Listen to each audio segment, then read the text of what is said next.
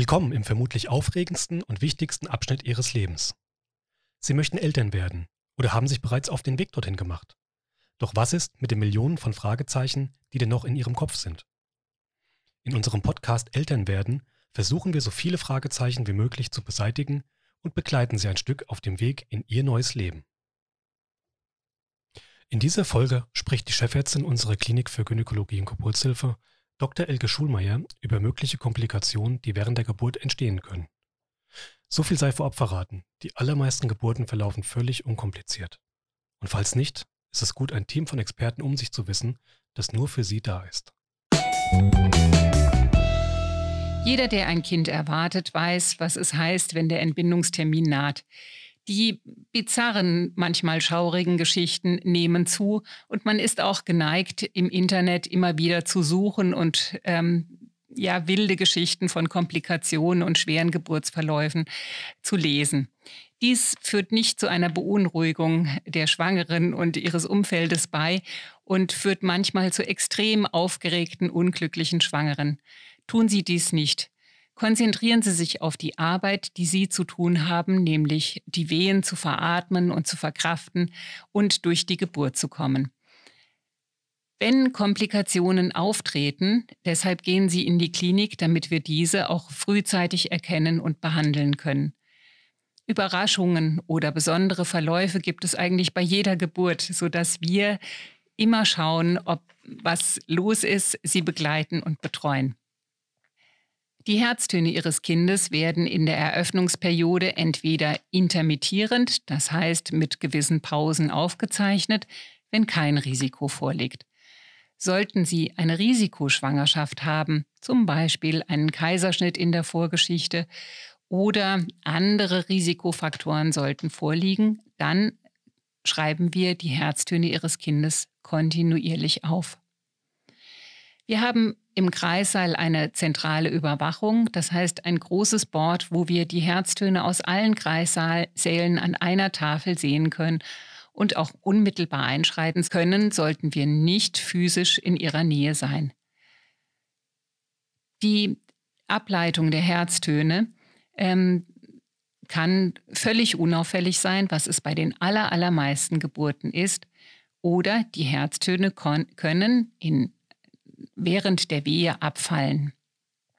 Sollte dies so, äh, so sein, würden wir ähm, Ihnen gegebenenfalls eine sogenannte Mikroblutuntersuchung vorschlagen. Das heißt eine direkte Blutuntersuchung beim Kind.